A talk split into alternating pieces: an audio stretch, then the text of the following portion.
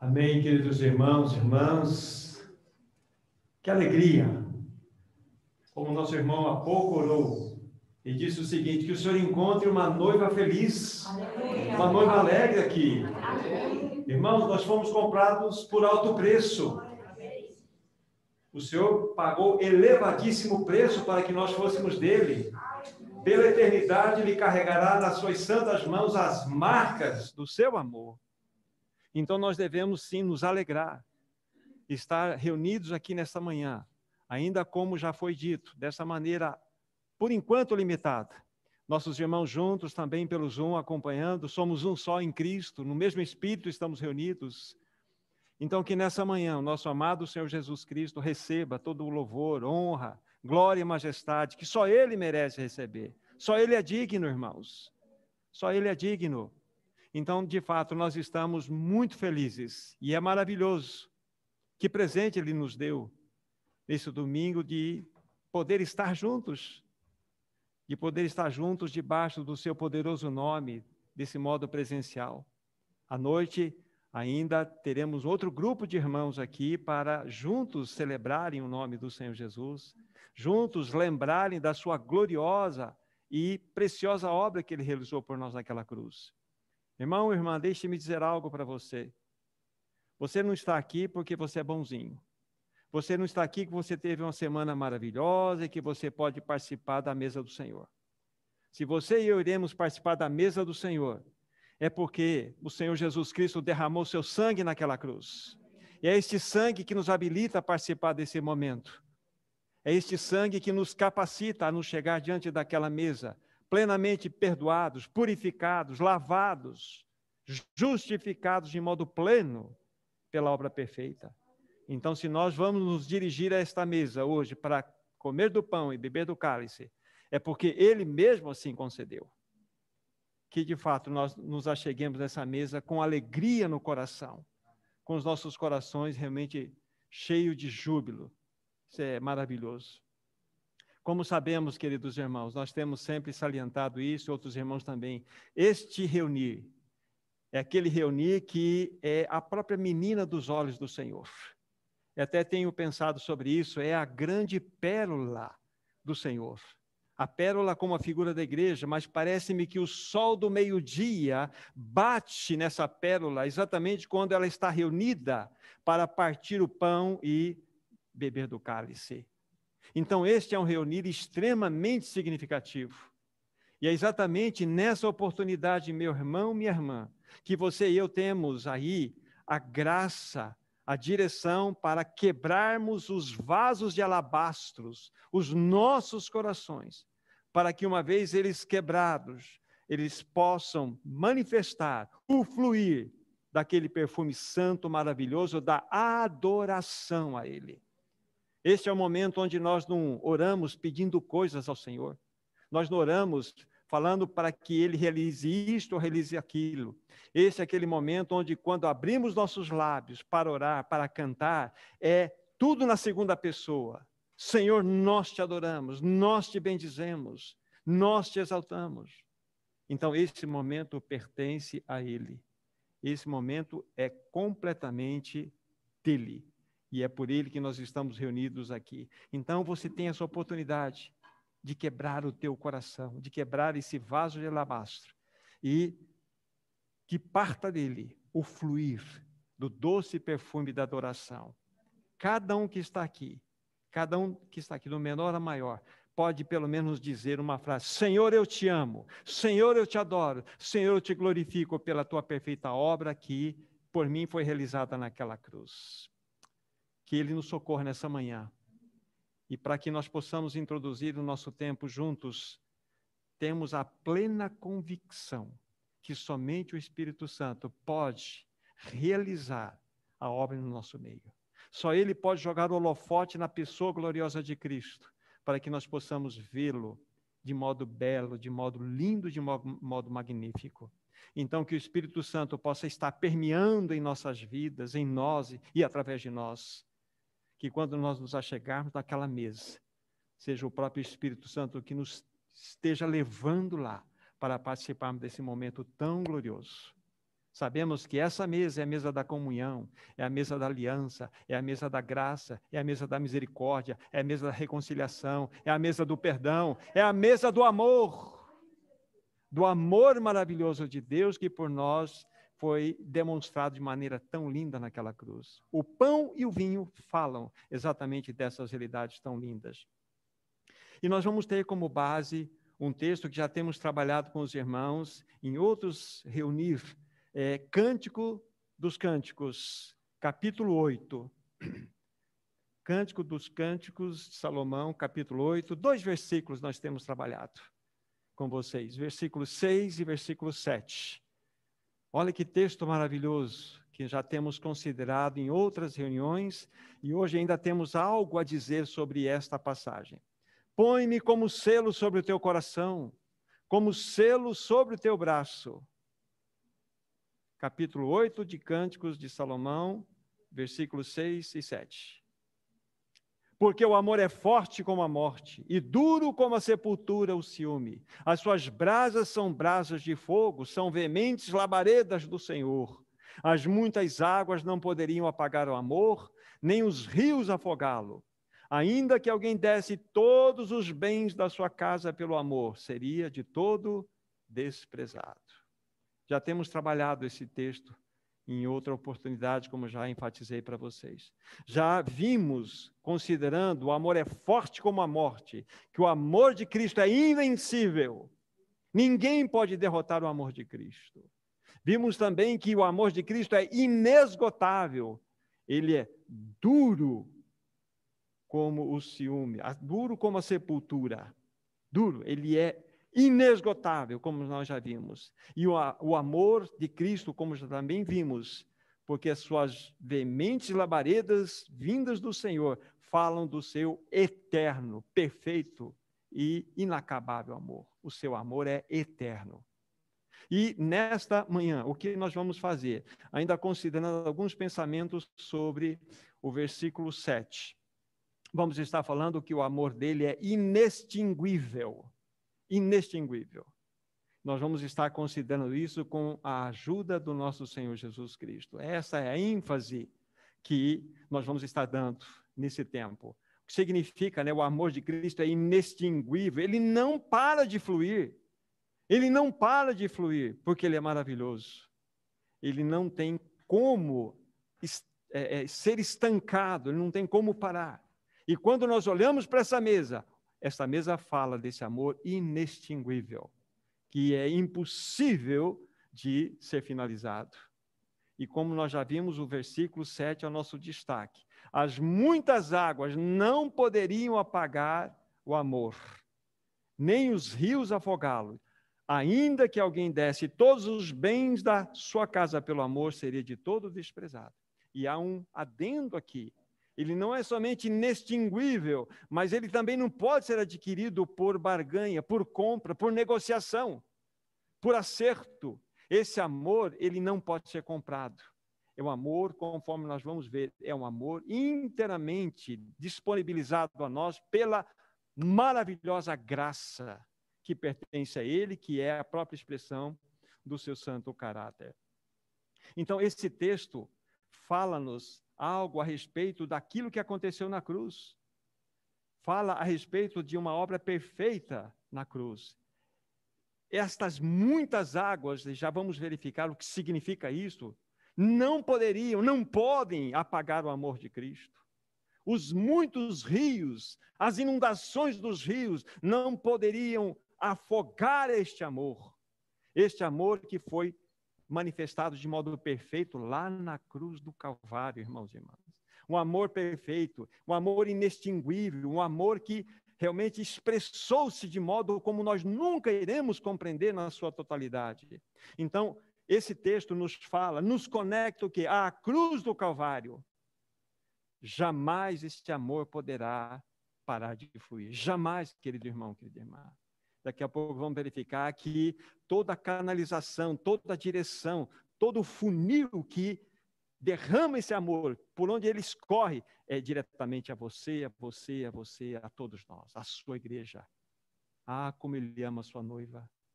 Cleide, como ele ama você. Ah, Reginaldo, como ele tem uma paixão por você. É impressionante. Eu me lembro daquela maravilhosa palavra do, do, da videira verdadeira. Eu sou a videira verdadeira, vós os ramos. Essa ligação tão maravilhosa. É impressionante, né? Nós pensarmos num diálogo entre a videira e os seus ramos. É muito interessante pensar que é compreensível os ramos estarem dizendo para a videira: Olha, nós não conseguimos mais viver sem você.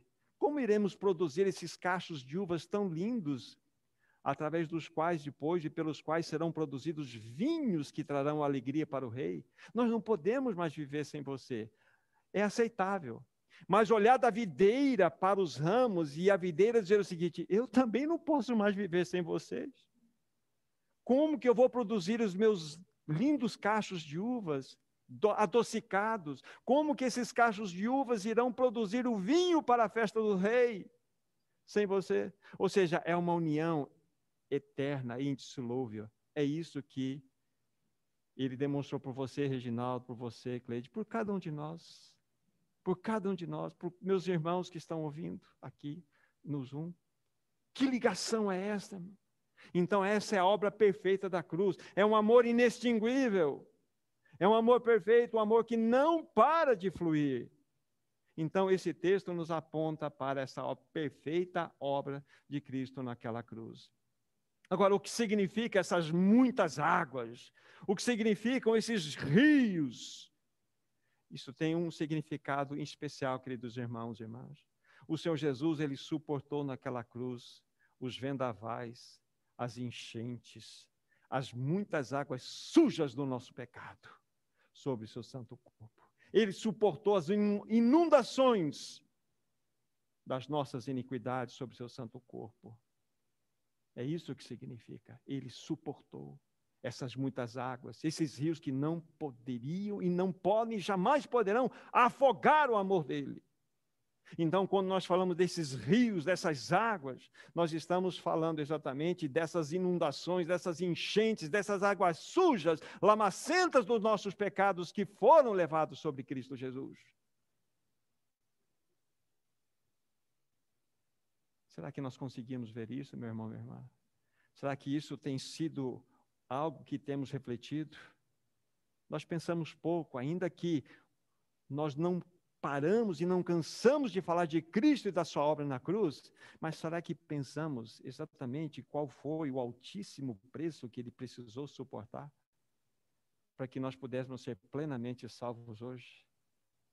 Irmão, irmã, o que, que ele suportou? Ele suportou toda a tua impureza, a minha impureza, a minha malignidade, a minha falsidade, a minha mentira, a minha prostituição, toda a minha sujeira ele suportou sobre o seu santo corpo.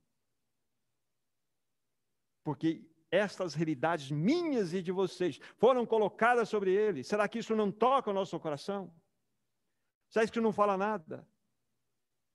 Então, isso precisa falar no nosso íntimo, querido irmão, querida irmã. Nós precisamos ver isto. Esta enxurrada, agora, agora vamos ver aqui o ponto. Esta enxurrada de pecado que caiu sobre o nosso amado Senhor Jesus Cristo.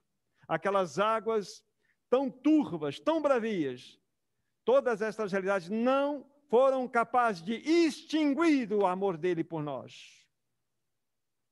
Apesar de todas essas questões tão terríveis terem sido derramadas sobre ele, aleluia, ele não extinguiu o seu amor, não mexeu em nada o seu fluir não derramou, não diminuiu uma única gota do seu fluir eterno de amor por nós. Isso ele fez por você, isso ele fez por mim. Então nós começamos a entender as muitas águas não poderiam apagar o amor, nem os perdão, nem os rios afogá-lo. Não pode. Que, que amor é este, irmão irmã? Que Senhor é este? Como vocês já ouviram falar, que antes mesmo de qualquer um de nós estar presente aqui na sala, o Senhor já estava, já estava aqui, desejoso de encontrar com todos nós, de tocar a cada um de nós, porque Ele deseja nos abraçar, Ele deseja nos ter. O coração dele bate mais forte quando ele vê você. O coração dele bate mais forte quando ele vê o seu povo Será que nós vamos um dia compreender esse amor na sua totalidade, irmão irmã?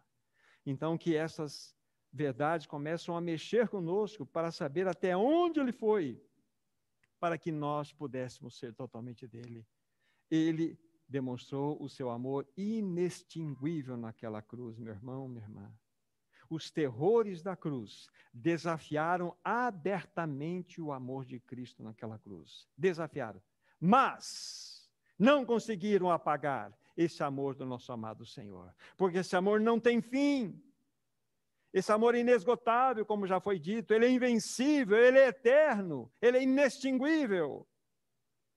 E essa mesa fala do quê? Fala desse amor. Então, quando nós estivermos participando do pão e do cálice, nós devemos ter isso no nosso coração.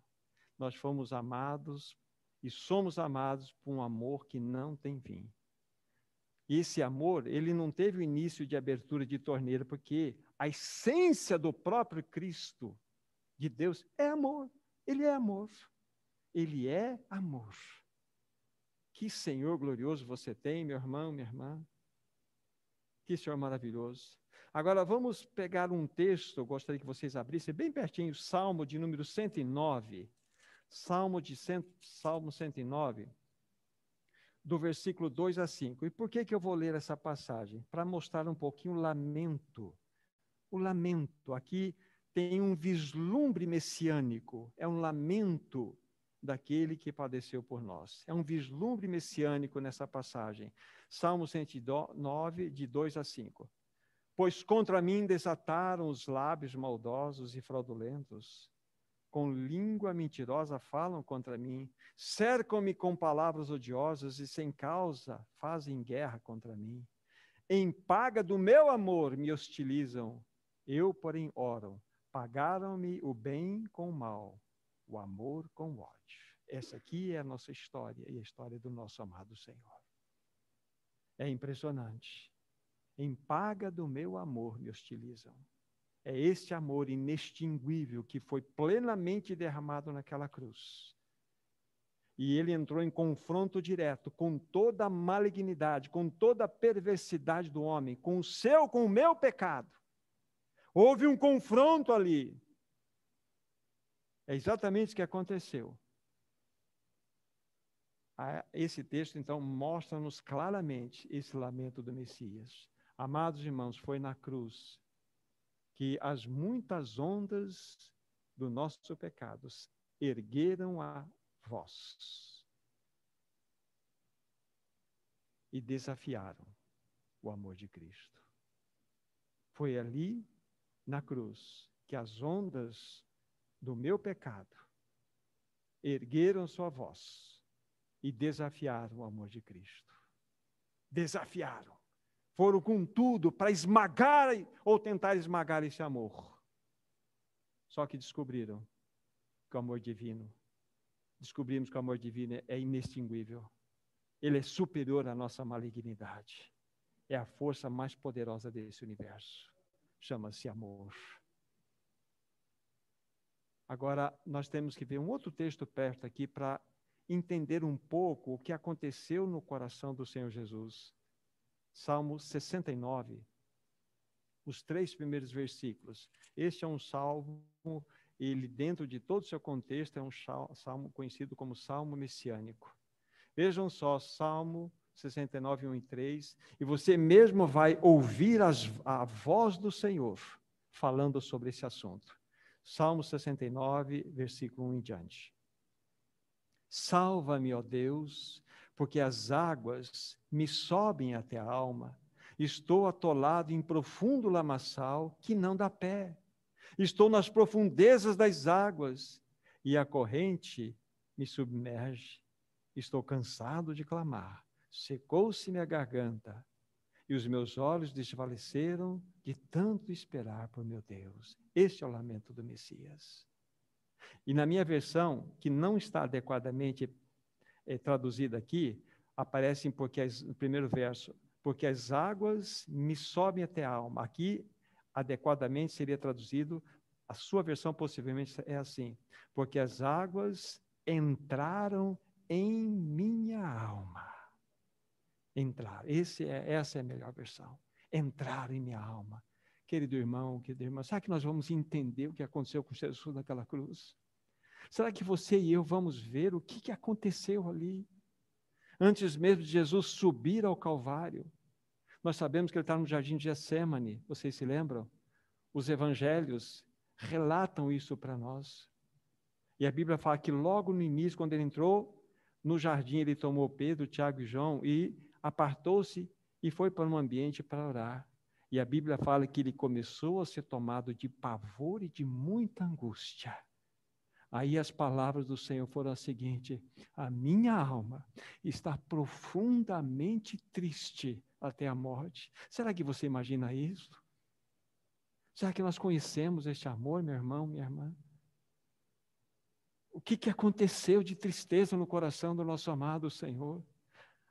Veja que a sua alma estava sendo penetrada por todas aquelas realidades que iriam acontecer com ele o Senhor bem sabia da perda que ele sofreria de comunhão com seu Pai, que pela eternidade ele gozava.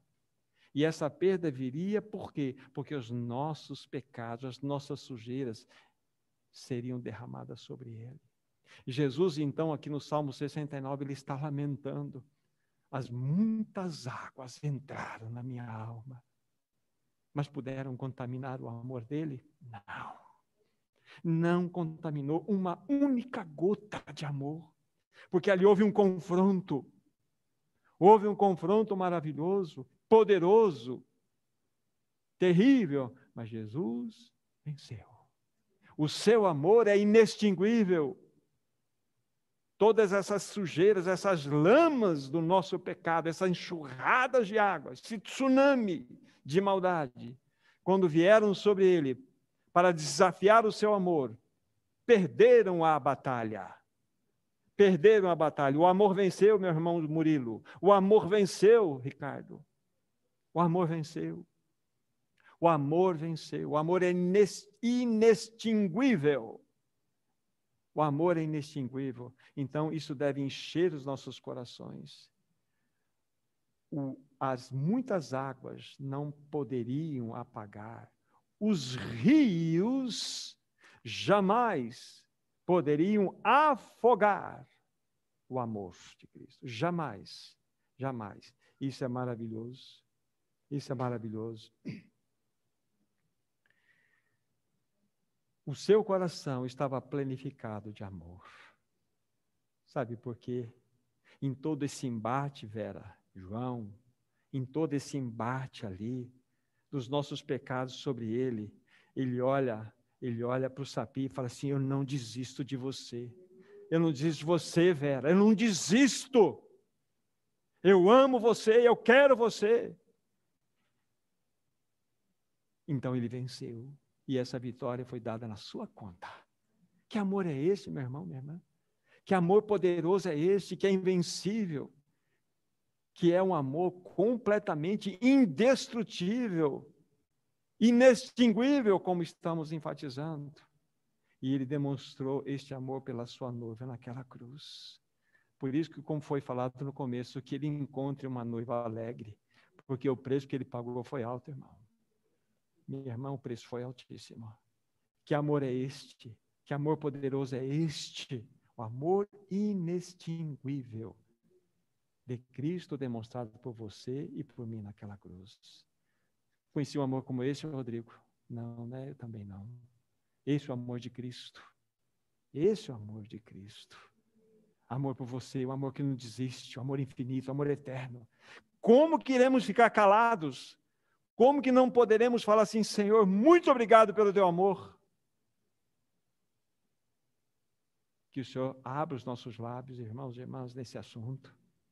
Mas é interessante que no texto que nós estamos pontuando, né, de Cantares capítulo 8, a segunda parte vai dizer assim: ainda que alguém desse todos os bens da sua casa, pelo amor, de todos seria desprezado. Como comprar esse amor?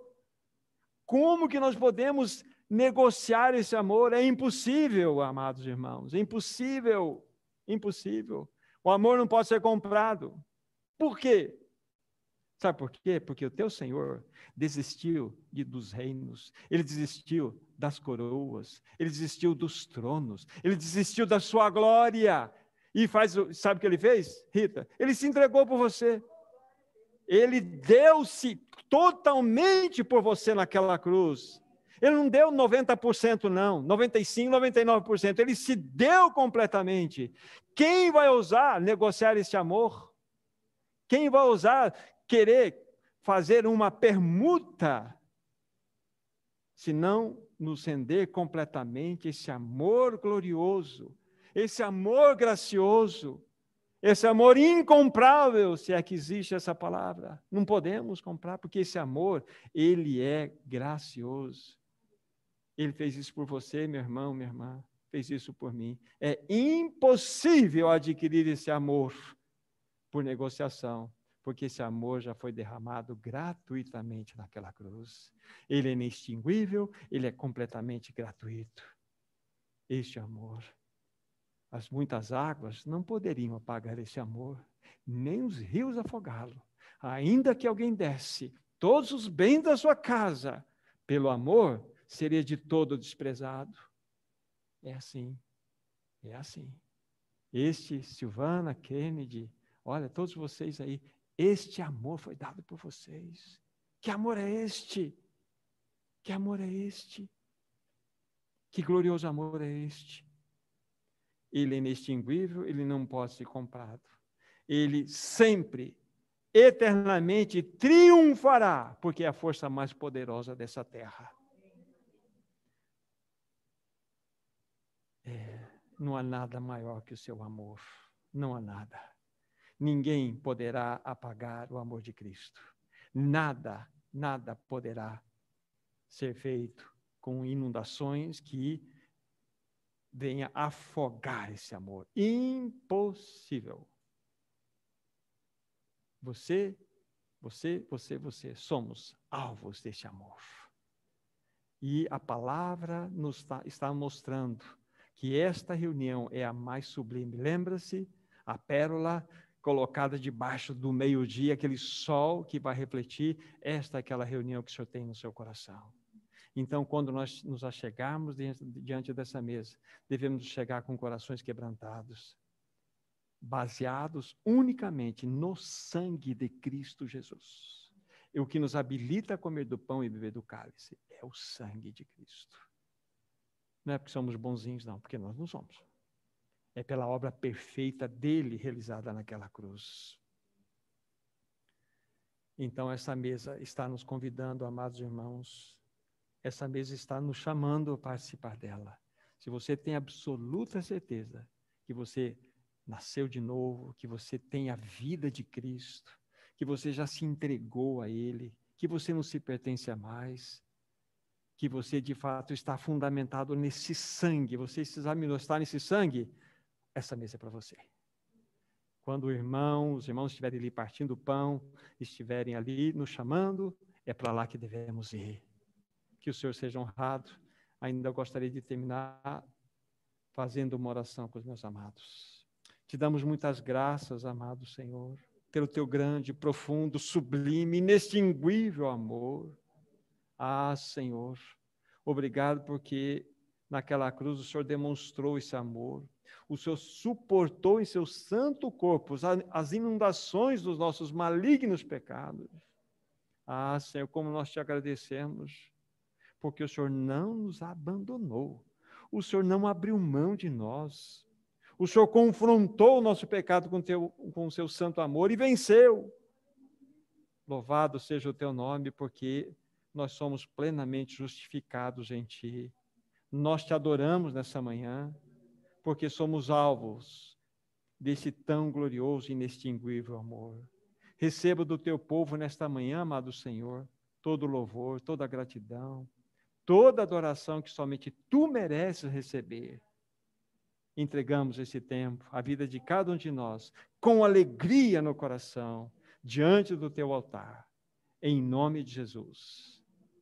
Amém, Senhor.